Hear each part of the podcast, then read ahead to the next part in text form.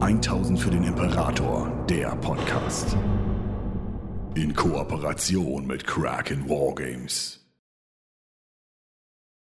Hallo und herzlich willkommen bei 1000 für den Imperator. Mein Name ist Karl und ich habe Tim mit im Gespräch.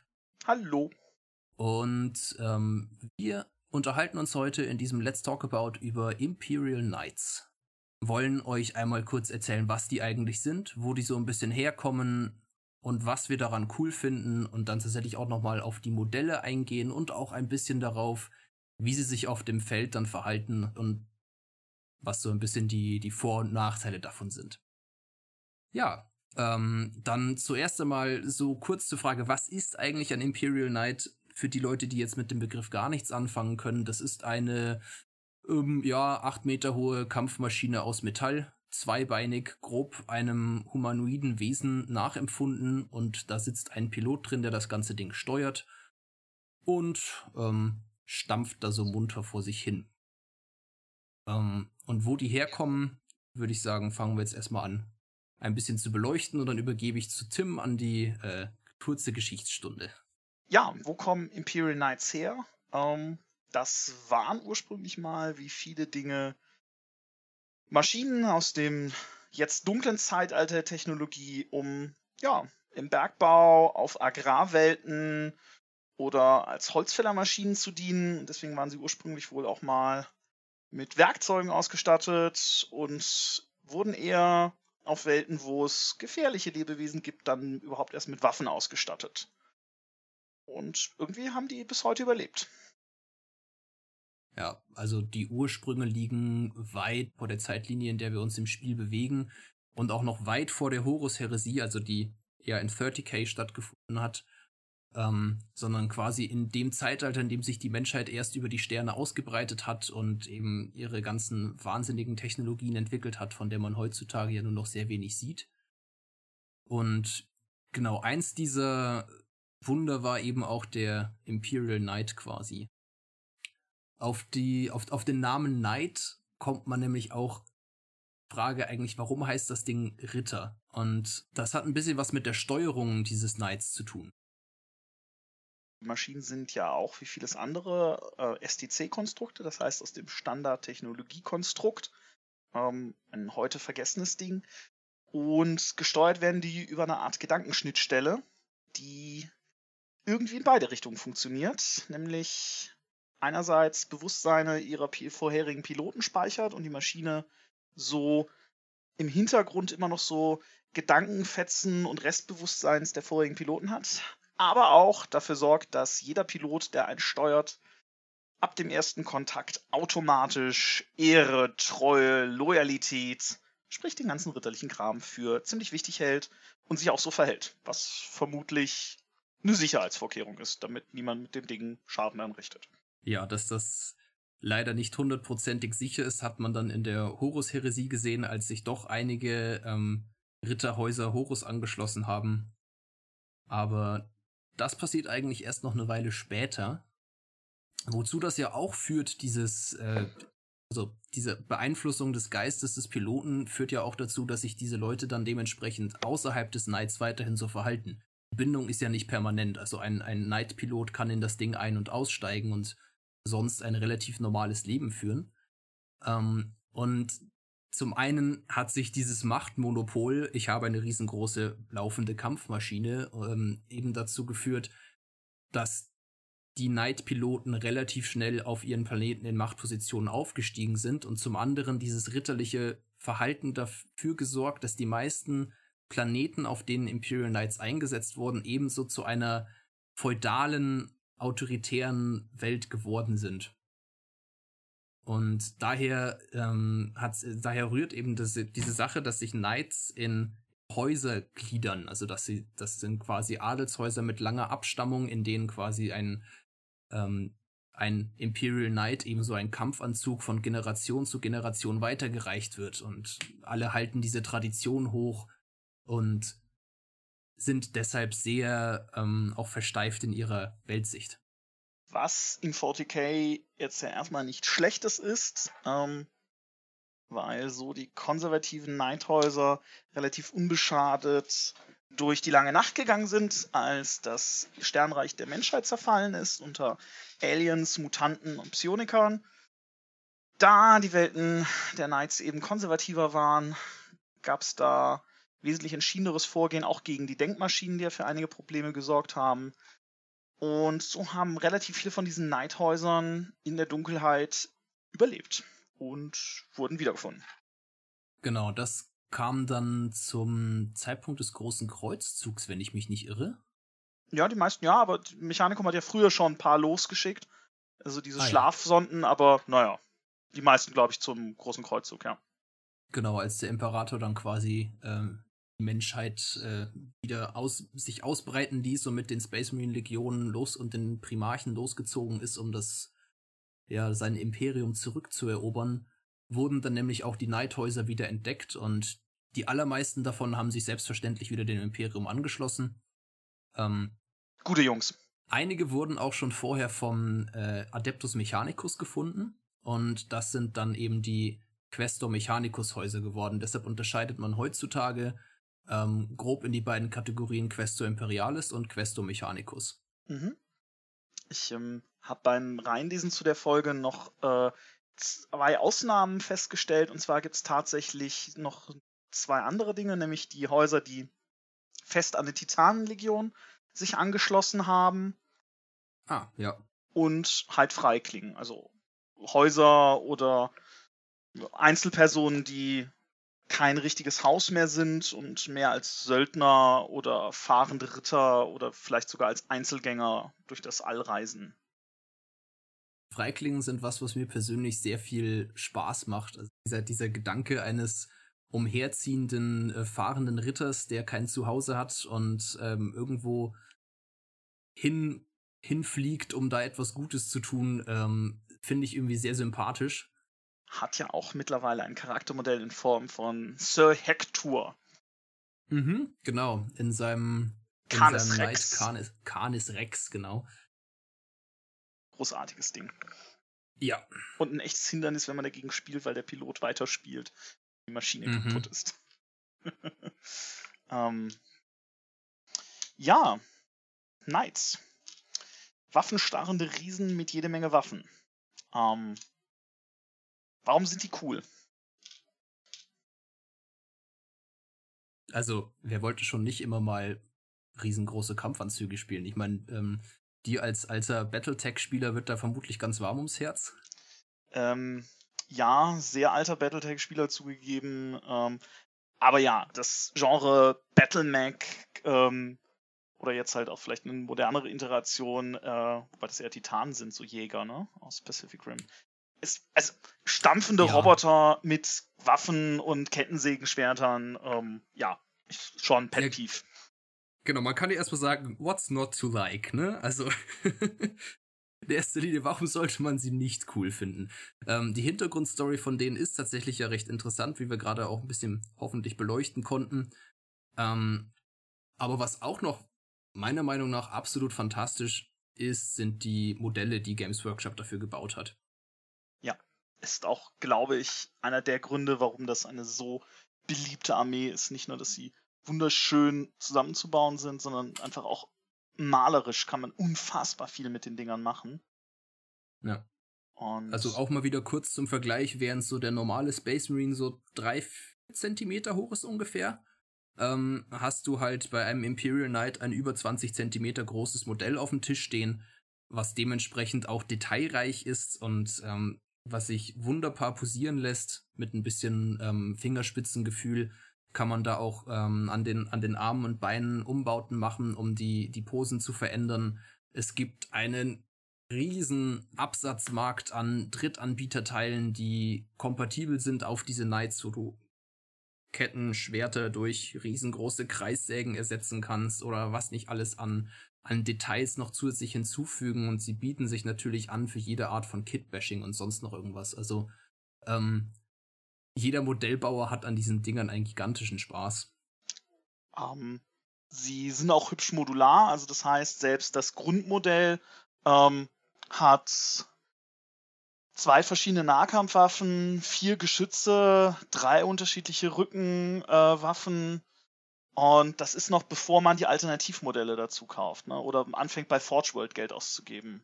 Ja. Genau, also es gibt im Grunde diesen einen Knight-Bausatz, aus denen sich die, ähm, ja, Questoris, genau, aus denen sich die klassischen Questoris Knights zusammenbauen lassen. Und die sind auch netterweise mit relativ wenig Aufwand alle magnetisierbar. Das heißt, wer seine Armee gerne ein bisschen flexibel hält, hat es da auch relativ leicht. Du kannst alle diese Auf Auswahlen an Waffen ähm, magnetisieren und dir deinen Knight jede Schlacht so umbauen, wie du es haben möchtest. Ähm, was auch, auch eigentlich nicht verkehrt ist. Und dann gibt's ja noch die Kits mit den kleinen Knights und den größeren Knights, also die äh, Armiger, Warglaves und Helverins, die nochmal Feuerschutz bieten und so ein bisschen die, die Knappen der großen Ritter sind. Und dann gibt es noch die ähm, Dominus Valiant, ja genau, die Dominus Knight Variante. Bin ich der Einzige, der da so ein bisschen an Jurassic World denkt mit dem Indomitus Rex? Wir machen einen größeren, böseren Dinosaurier und da jetzt wir machen einen größeren, böseren Knight?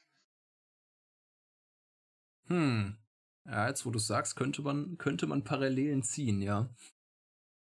Ja, auf jeden Fall. Also die Dominus Knights sind auch, ähm, also die Modelle finde ich sehr klasse, auch wenn sie nicht ganz so modular sind wie die, äh, wie die Questoris Knights, sind die ähm, Dominus Knights einfach nochmal einen, einen Tacken größer und massiver und ähm, ja, sind auch auf dem Spielfeld dann nochmal eine ganze Ecke unangenehmer. Ja, ja, ähm, je nachdem, was für ein Meta man spielt, sind die schon ein Problem. Ähm, Forge World. Forge World. Möchtest du noch was über Forge World Knights sagen? Ja, ähm, die haben uns ja auch noch was gegeben. Ähm, ich glaube, zwei Varianten, glaube ich, von den normalen Questores. Gibt es ja noch diesen, den Magera, das ist der mhm. mit der Dreieck, mit der Dreiklaue und ja. den Styrix. Und dann genau. die groß, größeren, die Kerastos, die ich immer mhm. gerne mal haben würde. Aber ich scheue vor Forge World Bausätzen zurück. Ja, da habe ich auch einen. Da habe ich auch noch ein bisschen Hemmungen, auch weil sie nicht gerade billig sind und dann ist es halt auch ein ziemlich großer Klotz aus Harz. Ja. Und äh, mit, mit all den Problemen, die da so beikommen. Aber die Forge World Knight-Modelle, also gerade die Cerastus-Modelle, sind natürlich, wie das bei Forge World üblich ist, da ist jedes Gelenk einzeln quasi. Das heißt, du kannst die irrsinnig dynamisch posieren. Mhm. Ähm, musst dir halt aber auch die Arbeit machen. Also. Sie haben einen Knight mit einer Lanze. Komm schon. Lanze und ja, die Schild. Haben, die, haben, die haben einen Knight mit einer Lanze und einem Schild, das stimmt. Ja, also cool aussehen tun die auf jeden Fall. Ich finde auch die ähm, etwas markanteren äh, Schultern- und Rückenpartien bei denen sehr interessant. Ähm, ja. Bisher habe ich mir noch keinen gekauft. Wir müssen dran denken, mal Bilder also von unseren nicht. Knights hier in das Video einbauen zu lassen. Ja, sollten wir irgendwie mal machen, ja, weil jetzt natürlich äh, Tim und ich reden jetzt auch nicht über Knights, weil wir selber noch nie einen angefasst haben. Ähm, ich habe als meine Zweitarmee äh, Knights angefangen. Ich habe inzwischen, glaube ich, fünf oder so sechs, sieben mit den, mit den Armigern dazu. Ähm, Tim hat, glaube ich, auch, wie viel hast du? Äh, drei gebaute und äh, Sir Hector liegt hier noch im Regal und kommt demnächst auf den Base. Hervorragend. Bleibt uns eigentlich nur noch übrig, ein bisschen anzuschneiden, was denn die Knights so auf dem Tabletop alles können. Hm, ich, ich habe ich hab noch eine Sache. Und zwar, ah, ja. was GW auch extrem gut gemacht hat. Das ist eine Armee, die unfassbar schnell auch anzumalen ist. Also ähm, theoretisch kannst du die Knights, wenn du ähm, die Panzerung separat machst, grundierst du den einfach schwarz, bürstest den mit Bronze und Silber trocken, tuscht einmal drüber und hast quasi das Metallskelett fertig. Die Panzerplatten funktionieren auch sehr gut ohne krasse Highlights, weil das einfach eine riesengroße Fläche ist. Ähm, also ich bin ja eher so ein Maler, der darauf abzielt, ich möchte die Dinger fertig haben für einen Spieltisch. Aber ich glaube, die beiden Amiga habe ich an zwei Abenden fertig gemalt. Und das ist für ein Modell, was so groß ist und vor allen Dingen so viel Punkte kostet, gar nicht mal so schlecht. Also wenn ich so dran denke, was ich so in Land Raider oder Cybots versenkt habe, dauert das wesentlich länger. Und GW hat großartige äh, Transfers dafür produziert. Also diese Wasserschiebebilder, ja, um die Dinger zu individualisieren, auch für eine riesige Anzahl an Häuser. Es gibt auch von Forge World gab es da mal mehrfach ähm, Schiebebilder für die verschiedenen Häuser. Und ich glaube, der Alternativmarkt ist auch gar nicht so klein, dass man die Mhm. zum selber drucken kriegt. Da gibt's ja von Amazon für Tintenstrahldrucker, also bei Amazon hole ich wie immer für einen Tintenstrahldrucker ähm, das Papier dafür, dass man die sich selber drucken kann. Und dann kann man noch mal viel mehr machen. Also eigene Heraldiken, Einheitensymbole, eigene Neidhäuser. Da wird plötzlich ganz viel möglich.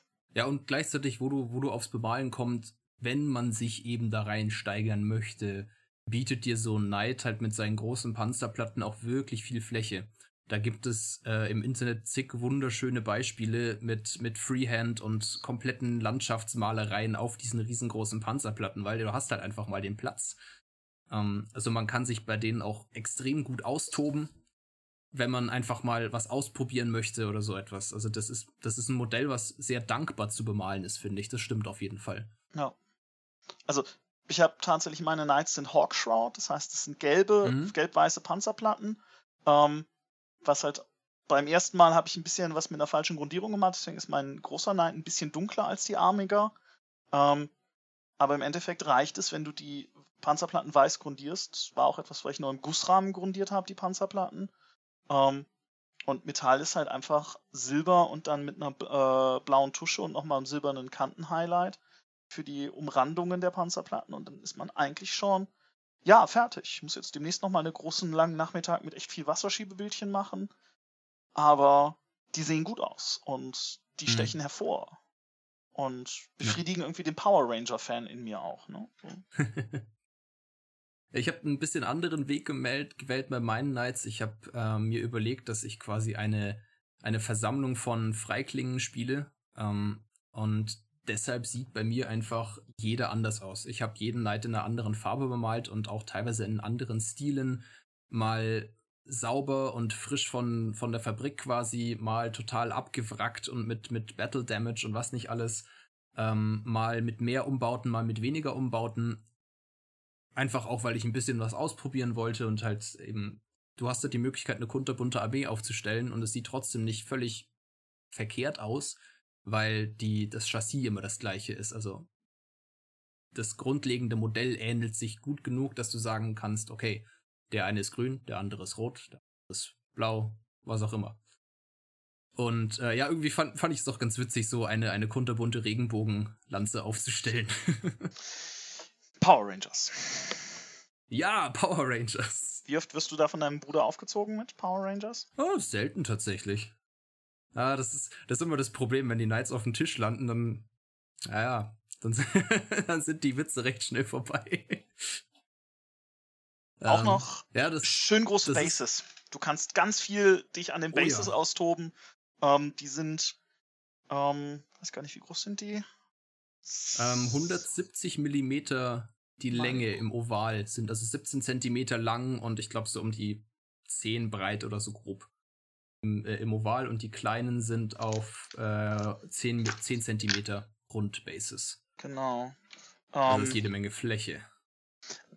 wo ja auch wirklich viel geht. Ne? Also wenn du da Ruinen, Geländestücke, den Knight vielleicht auch auf unterschiedlichen Höhen, einen Fuß Mhm. erhoben. Ähm, viele Leute packen auch, um einen Standpunkt zu machen, einfach mal einen kleinen Cyborg auf Space, der gerade in den Dreck getreten wird. Oder das was klassische, gebaut, ja. ja, das klassische in Teile gesägte Rhino ist ja auch immer sehr beliebt. Ähm, ich möchte irgendwann mal einen Knight haben, der ähm, quasi sich bückt, um gleich ein Fahrzeug zu werfen. Das Mhm, äh, müssen wir mhm. gleich noch aufgreifen, wenn wir bei den Regeln sind, wieso Knights mit Fahrzeugen werfen können.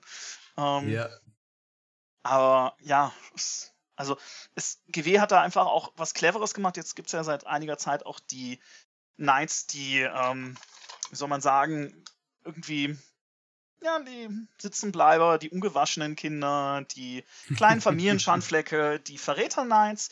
Und es haben ja vorher Leute schon gespielt damit. Ne? Also es gab ja ähm, quasi Kurzregeln dafür und Ja. PDF-Dokument. Und es reicht, wenn du es anders anmalst, Stacheln draufklebst und sagst, und ein paar Chaos-Sterne. Und dann ist es ein Verräter-Knight. jo. Genau. Ähm, also das, das mache ich tatsächlich auch mit meiner, ähm, meinen Knights recht gerne, weil ich habe sie ja bewusst nicht irgendwelchen Häusern zugeordnet und in vielen verschiedenen Farben angemacht, dass ich sie auch mal als äh, Verräter Knights eben spiele. Ähm, gut, mir persönlich liegt einfach Chaos irgendwie mehr. Äh, ich bin da so ein kleiner Heretiker. Ähm, und die Chaos Knight Regeln sind auch echt interessant. Also die haben jetzt, na, ist schon ein bisschen her, aber vor einer Weile ihren eigenen Kodex bekommen und seitdem kann man die auch definitiv mal alleine spielen haben, eine, haben nicht eine ganz so detaillierte Auswahl von Regeln und Häusern und verschiedenen Sachen wie die Imperial Knights, aber immer noch echt ordentlich. Und vor allem sehr interessant. Also ich finde die ein bisschen dynamischer und spannender. Aber da, da rutschen wir eigentlich schon Richtung Regeln, so ein bisschen in der Diskussion. Wie beabsichtigt. Ja, um, sowas aber auch. Ja, wie spielt man Knights? Also relativ einfach. Du stellst sie aufs Feld, rennst in Richtung des Gegners. Wenn nach Zug 5 noch irgendwas vom Gegner übrig ist, hat er gewonnen. Wenn nicht, hast du gewonnen. In den meisten Fällen. mhm. ähm, also tatsächlich eine, eine reine Knight-Armee ist auf dem Spielfeld eine absolute Wucht. Einfach weil sie eine extrem hohe Toughness haben, sehr hohe Wundenanzahlen und das sind, also, sind sehr schwierig einfach zu töten. Also ein Alle auch ein Rettungswurf. Ja, genau, noch ein Rettungswurf. Ähm, Einheit in der Armee ist was, was, was meistens eine Armee noch wegbekommt. Wenn es halt dann mehr werden, wenn es halt dann drei, vier, fünf werden, dann ist es an einem Punkt angekommen, wo der Gegner seine Armee wirklich komplett darauf auslegen müsste, Knights zu killen. Das kann man auch normalerweise mit allen Armeen machen, aber das ist dann halt dann, dann wird's auch wieder unspannend. Ich sehe Knights, genau wie du beschreibst. Ne? Also ich neige ja auch häufig dazu, dass ich Spaß habe, ähm, ein bisschen erzählerischer zu spielen, aber das gilt ja für sehr viele bei 1000 für den Imperator.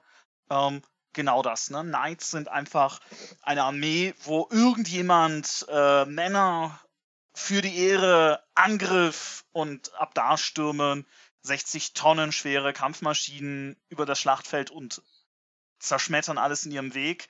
Ähm, aber wenn man darauf nicht vorbereitet ist oder mit einer, ich mache mal eine Armee, um gegen alles gewappnet zu sein und ich mache jetzt keine Turnierliste, dann sind Knights durchaus eine Herausforderung.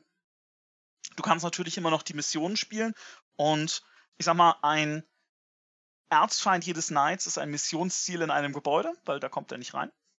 Ja. Oder äh, Figuren, die ähm, irgendwo auf einem ähm, im zweiten oder ersten Stock von einem Gebäude stehen. Da gibt es mhm. zum Glück mittlerweile ein Stratagem, dass man die überhaupt angreifen kann. Früher ging das nicht.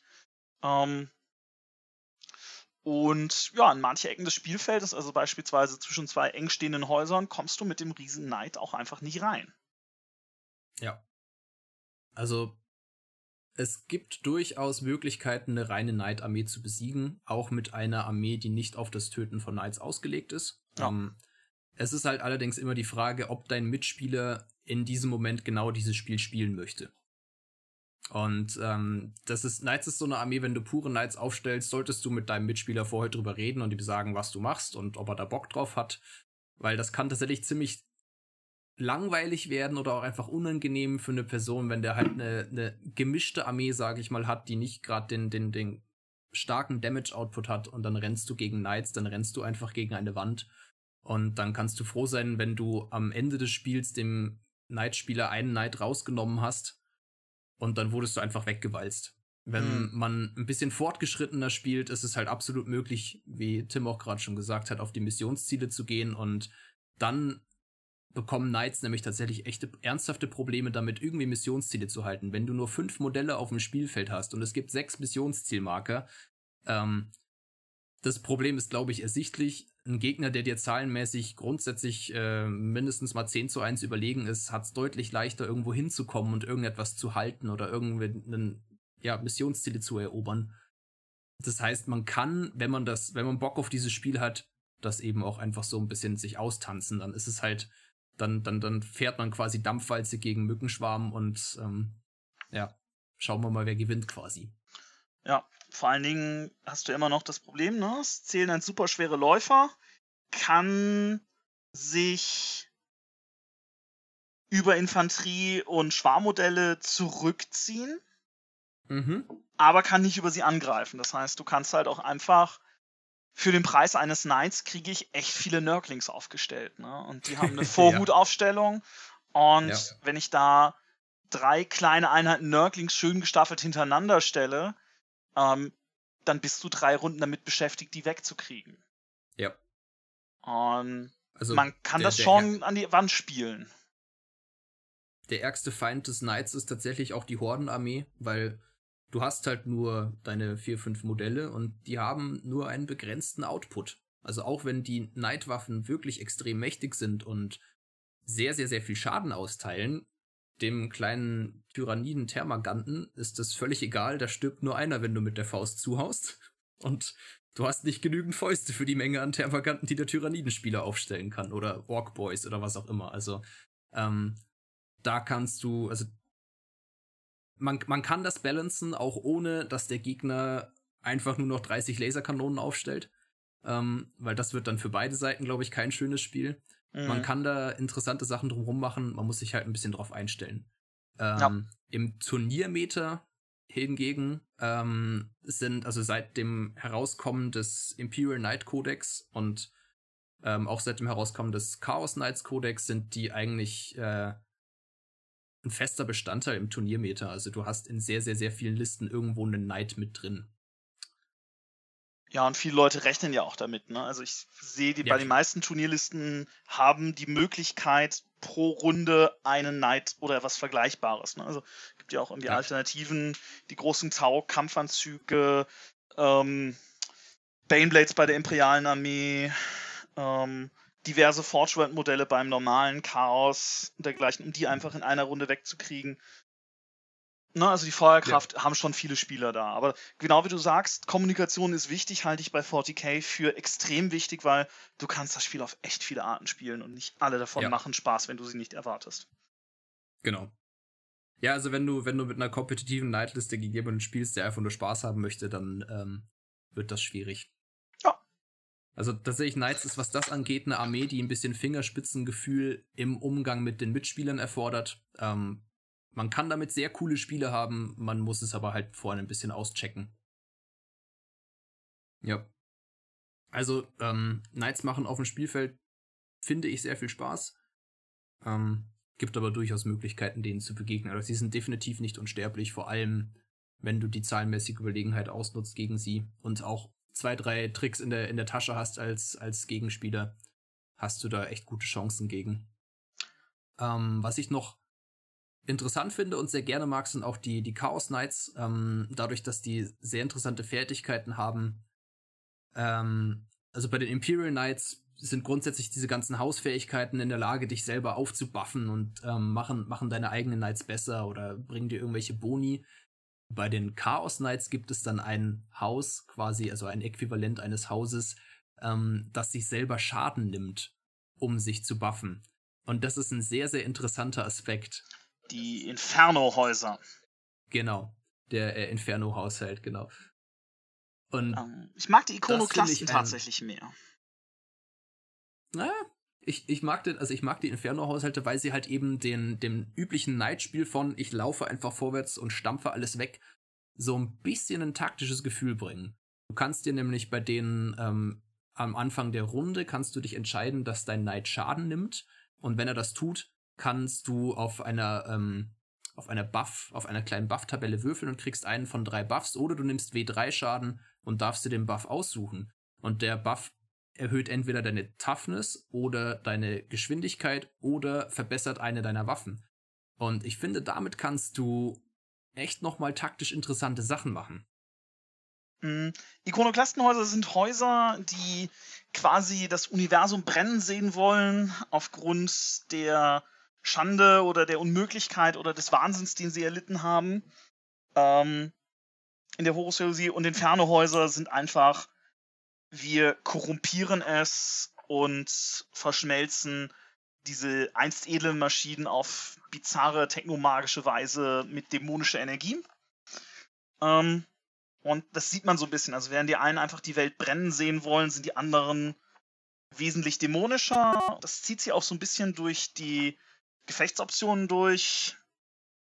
ich finde die, genau wie du beschrieben hast, sehr fluffig. Ne? Also die haben mehr zerstörerische Aspekte drin und ähm, haben auch einiges, wo du, genau wie du sagst, ne, ich nehme quasi selber Schaden, um mehr Schaden anzurichten. Ähm, das ist halt so diese nackte Rücksichtslosigkeit des Chaos. Ne? Ja. Äh, noch dazu mit einer interessanten Kombination aus äh, verschiedenen ähm, Relikten, die sie haben. Also das ist ja auch eine Sache des, des Imperial Knight Codex. Du hast, glaube ich, in keinem Codex, der bisher veröffentlicht wurde, diese Menge an Relikten. Also diese, ich glaube, über 20 verschiedene Relikte, die du wählen kannst. Und der Chaos Knights Codex kommt dann nicht ganz mit, hat aber auch eine ziemlich große Menge. 14 und Stück. da sind sehr interessante Sachen drin. Ähm, zum Beispiel eine Sache, ähm, es gibt ein, ein, ein Kornrelikt für ähm, der, Chaos Knights, das dir ermöglicht. Der kornitische Schild. Ja, der dir ermöglicht in einem Nahkampf sämtliche Rettungswürfe auszuschalten, weil Korn das nicht mag, wenn sich Leute hinter Schutzschilden verstecken. Und dann ist auf einmal dieser Smash Captain mit seinem 3 plus Rettungswurf durch den Sturmschild gar nicht mehr so gut geschützt. Ja, aber das finde ich cool, der Knight selber auch nicht. Also, ne, er schaltet ja, ja sein genau. eigenes auch ab. Was, Alle werden ausgeschaltet. Ah, so dieses, ich werde dich vernichten. Ja. Ich liebe den klassischen Gallant. Also wenn ich meinen Knight spiele, spiele ich den meistens als Gallant. Das ist der Nahkampf-Knight mit einer Kettensäge und einer Energiefaust. Also ja. eine Energiefaust in der äh, Größe eines Kleinwagens. Ähm, mache ihn dann auch meistens zum Kriegsherrn und gebe ihm tatsächlich etwas, was ich sehr, sehr, sehr, sehr gerne mag, nämlich die erste Faust. Oh ja, gutes Ding. Das ist, das, die, die, diese, also Knights haben eine Art Energiefaust, die schon schlimm genug ist, aber die erste Faust ist quasi der Prototyp, der Urahn, äh, der Alpha unter den Energiefäusten. Ähm, und macht einfach acht Schadenspunkte.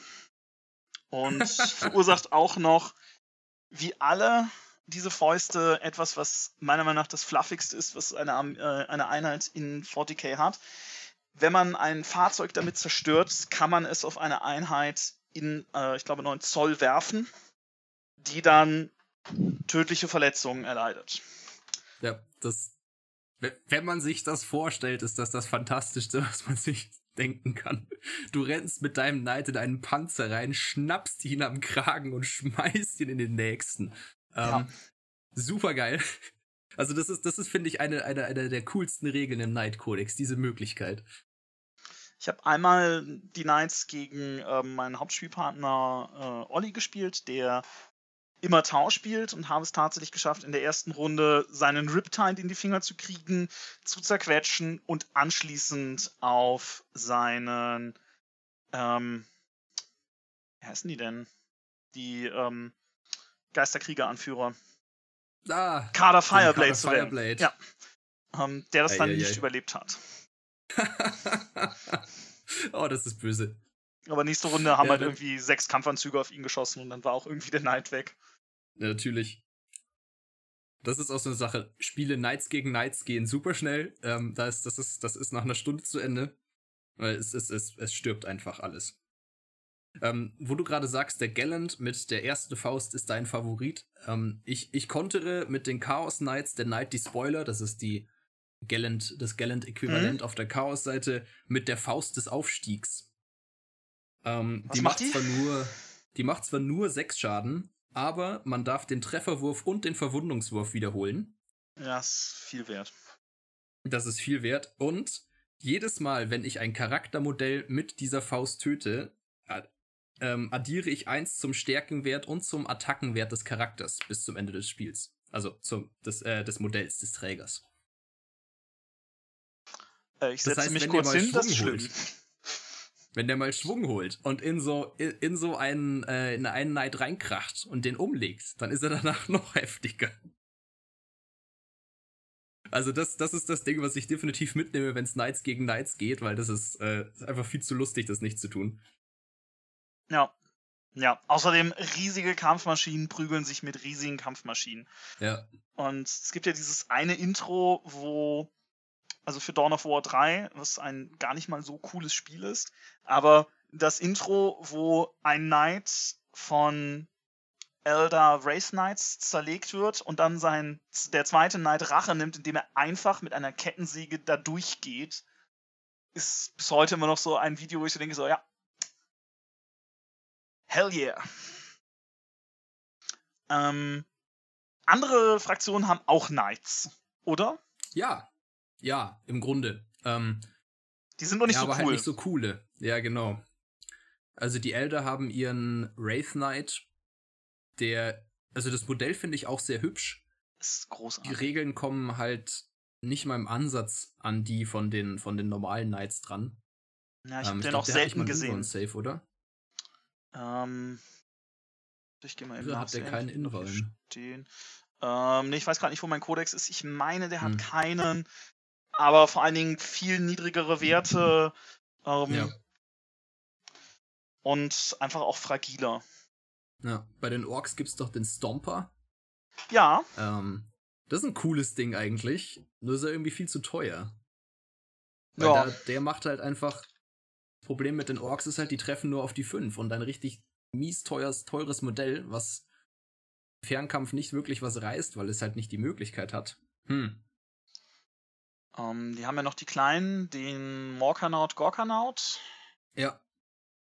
Sehe ich aber auch höchstens, dass Leute den mal spielen, um Infanterie nach vorne zu bringen, weil der wirklich viele Modelle fassen kann. Aber das war's auch, ne? Ja. Ja, aber das ist auch ein netter Trick. Tau. Tau haben noch ein bisschen was in die Richtung. Oh ja. Okay. Ja, die großen Taukampfanzüge, die sind dann allerdings auch schon wieder von Forge World, ne? Beziehungsweise der, ähm, Gut, du hast ja den, Sturmflut, du hast du hast den Sturmflut, den äh, Ghost Keel und Ja, ähm, den Storm Surge. Den gibt's noch von. Storm Surge, den meinte ich genau. Also Genau. Riptide und Ghost Kill sind ja, ich sag mal, eher so normale von der Größe her. Stehen die nicht auch auf Die dem sind ja deutlich kleiner als ein. Ja, die stehen nicht auf einem Night Base, das stimmt. Aber der Storm Surge steht, mein, Das Storm steht auf. Surge, ja. Aber es sind Den halt man, glaube ich, inzwischen auch wieder spielen kann. Also da gibt's, ha, habe ich auch schon wieder Sachen gesehen und seitdem die Tau jetzt mit dem Psychic Awakening ein paar coole Buffs bekommen haben, glaube ich, kann man den auch wieder öfters sehen. Ja. Aber da gibt's vor allem von Forge World noch ein paar sehr interessante Modelle für die Tau. Ja, den, wie heißt der? Town Sup äh, Superiority? Äh, su Ich genau, glaube, Ta- Tau ja. Supremacy. Ja, Ja, genau. das, äh, der, der ist schlimm. Tau, äh, genau, Tauna Supremacy Armor. Ich bin froh, dass ich gegen den noch nicht gespielt habe. Der Tauna ist, ist schlimm. Gerade wenn der ganz viele Schildrunden um sich hat. Ja. Ja, das ist auch noch so eine Sache. Das ist halt das, das ist halt 40k, ne? Du hast so viel Möglichkeiten und Auswahlen. Ja. Es ist halt einfach unmöglich, alles perfekt zu balancen. Und es ist auch einfach unmöglich, sich alles perfekt zu merken. Und, ähm, ja, Knights sind knackig, waren eine Zeit lang extrem dominant in ungefähr allen Spielmeta, äh, in, in, allen, äh, in allen Turnierlisten, sind es inzwischen nicht mehr. Und ich glaube, sie sind auch nicht mehr an dem Grad, wo man sich schämen muss, welche aufzustellen. Also, das te teilweise ist es ja, hatten, hatten sie so den Ruf von der klassischen drei Riptide-Liste oder so. Mhm. Ähm, ich glaube, das ist inzwischen nicht mehr so. Inzwischen sollten die Leute so grob wissen, wie man damit umgehen kann. Und ja, ansonsten Kommunikation ist alles. Ja, es wird ja auch das Jahr über nachgebalanced und ähm, Ja. wir hatten ja einige Zeit lang das Problem, dass ähm, ich weiß gar nicht mehr, welcher von den großen war denn so schlimm eigentlich? Der, der Castellan war's. Mit der, Castellan, ne? der Castellan mit der großen Plasmakanone und der Vulkanlanze, irgendwas die Richtung. Ähm, der war tatsächlich einfach äußerst unangenehm. Der Ja. ist deshalb auch konsequent im letzten, ne, schon im vorletzten Chapter Approve um die 100 Punkte raufgesetzt worden. ja, Und seitdem sieht man den auch deutlich weniger. ja, aber Was- war lange Zeit eines der meistverkauften Modelle von Games Workshop. Also sie haben ja dieses, äh, was wird bei uns richtig viel verkauft und das Ding hat sich, glaube ich, richtig gut verkauft.